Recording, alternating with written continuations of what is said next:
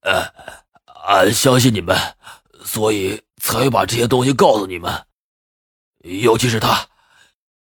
浩南指着萧然说道：“一定一定能带俺们，对，一定能带俺们找到科学家的。”不知道为什么，浩南从一开始就对萧然的那份气场产生了浓重的信任感。好，我们明天一早就出发。由于被喝醉的浩南吐了一地，现在他们想吃也吃不下了，干脆都回到船舱里美美的睡上一觉。这是他们来到荒岛上第一次睡床。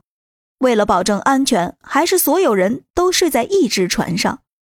第二天早上醒来，萧然发现船上的浩南不见了，连忙起身去找浩南。几个女人也起床，都在船舱里面试起了衣服。你在干什么呢？一出船舱，萧然就发现了正在甲板上的浩南，同时甲板上多出来了好几个大桶。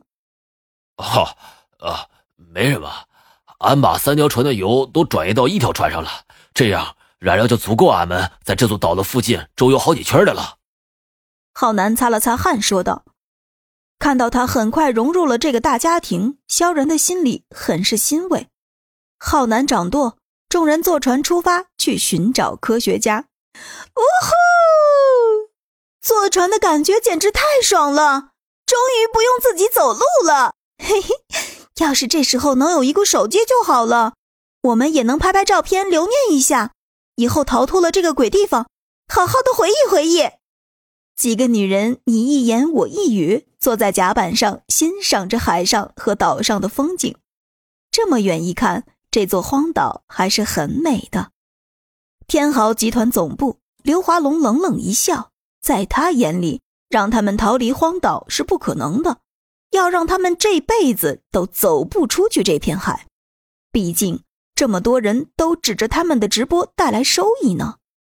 怎么样，系统芯片升级好了吗？刘华龙朝着属下严肃的问道。啊，马上了，刘总，只要这次芯片升级成功。接下来，萧然的心理想法都能被系统捕捉。原来他们在直播的同时，已经开始了下一项密谋，想要通过萧然体内的芯片读取他的内心活动，这样就能让直播的效果更佳。观众们知道了萧然的内心想法，就能获得更多的打赏。好，接下来这船上的日子也不能让他们过得太舒服了，知道怎么办吧？刘华龙阴险地说道。